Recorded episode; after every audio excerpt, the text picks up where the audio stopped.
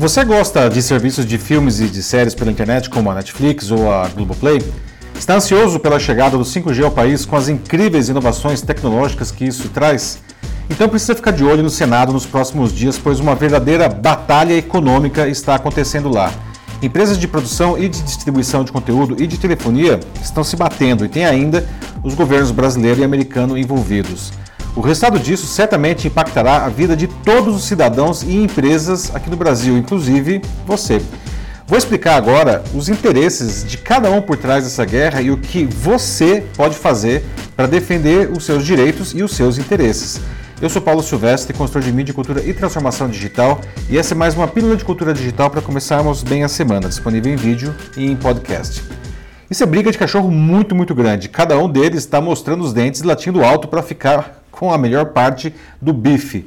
O que me deixa louco é que nessa briga, se a gente não se cuidar, não sobra nem o osso para o consumidor, ou seja, você e eu. Isso tudo começa com o leilão das frequências de telefonia de quinta geração, chamado 5G, que o governo pretende realizar no primeiro semestre do ano que vem. É importante que fique claro que o 5G não é só uma internet mais rápida para o celular. Sim, vai ficar muito mais rápido. A velocidade máxima do 2G, por exemplo, era de 473 kbps. No 3G já era de 42 MB. Isso pulou para 3 GB no 4G. No 5G, isso vai para 20 GB, 7 vezes mais que o 4G, 500 vezes mais que o 3G. Mas tem muito mais coisa no 5G, por exemplo, será possível conectar 100 vezes mais equipamentos em uma mesma frequência e a rede permite que atividades mais importantes fiquem com uma fatia maior da banda, garantindo estabilidade. O 5G também deve permitir uma explosão do uso de realidade virtual e realidade aumentada.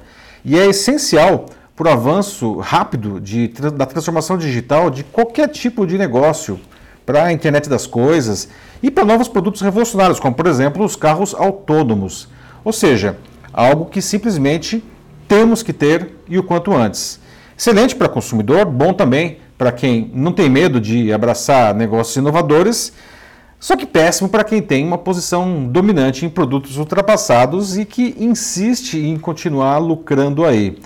É o caso de algumas operadoras de telefonia que são as que oferecem esse serviço. Tem as que estão abraçando o novo e tem as que querem segurar o tsunami. Para entender isso, é preciso entender que as operadoras criaram há alguns anos um modelo de triple play que combina telefonia, TV por assinatura e acesso à internet. Só que a evolução tecnológica e a entrada de empresas com modelos mais modernos e alinhados com os interesses do público colocaram esse modelo em xeque. O primeiro a sofrer é a telefonia de voz. Telefonia fixa é algo condenado, né? Até mesmo as chamadas por voz na rede celular vêm sendo cada vez menos usadas.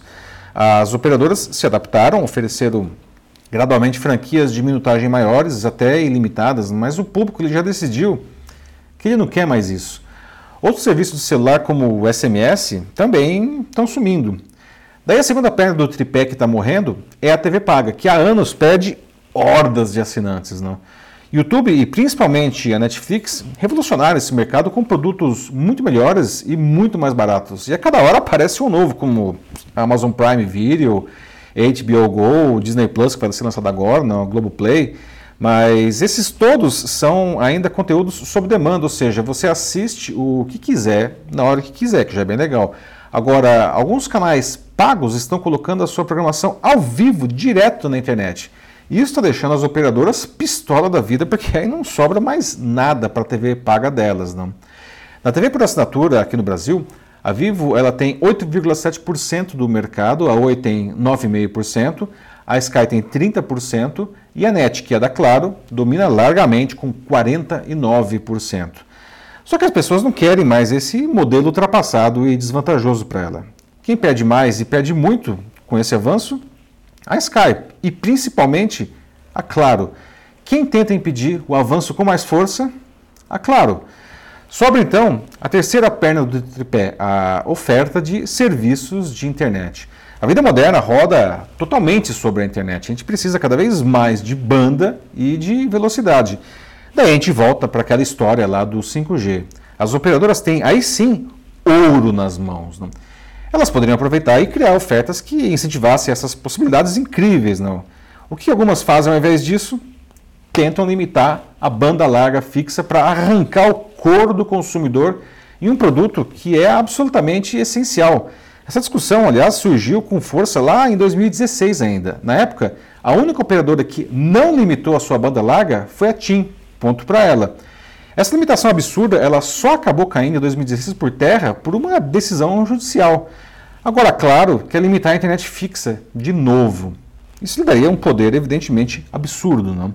Sem falar que é outra maneira de, de dar uma sobrevida àquela segunda perna do tripé, que é a moribunda TV por assinatura, porque ao limitar a internet fixa, isso quase inviabiliza a Netflix e o YouTube, porque eles rodam na internet, não?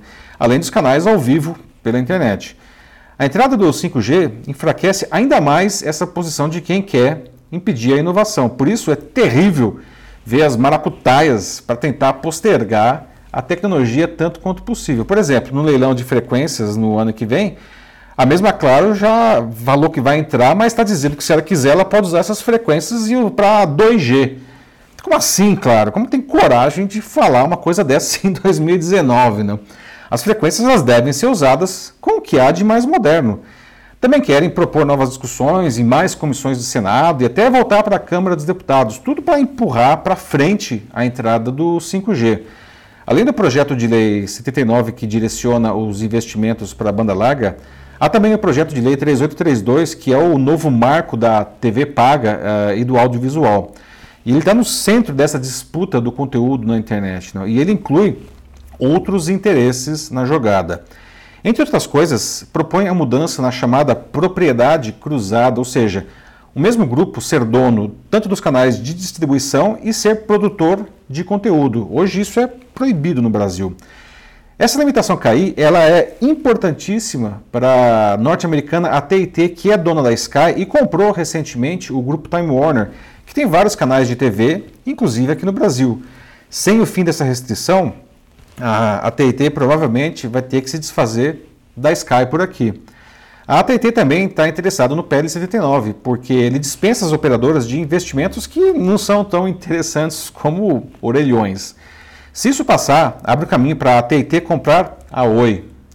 E isso, isso é interessante para o governo americano, porque o presidente Trump ele já declarou guerra ao 5G da chinesa Huawei, que é um, a maior produtora de equipamentos dessa tecnologia no mundo e fornece justamente para a Oi. Logo, a compra pela TIT pode brecar esses negócios com os chineses. Por isso, a administração Trump está pressionando o governo brasileiro para isso passar logo. Né? Ou seja, é cada um tentando pegar o máximo de benefícios para si e bloquear de qualquer jeito os concorrentes. Né? E o consumidor que se lasque nessa história.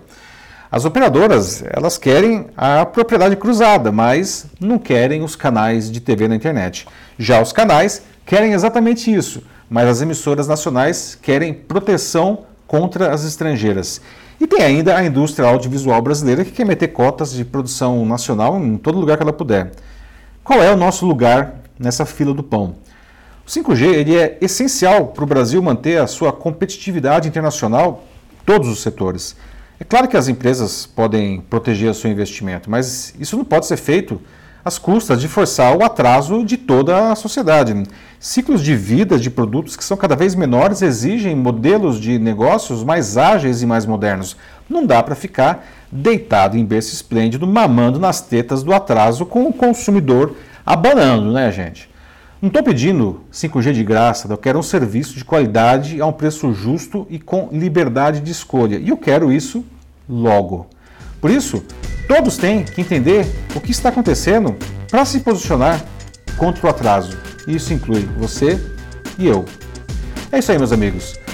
Vamos falar sobre como promover a transformação digital na sua empresa, na sua instituição? Não dá para ficar preso no passado da tecnologia e dos negócios, certo? Só mandar uma mensagem aqui para mim.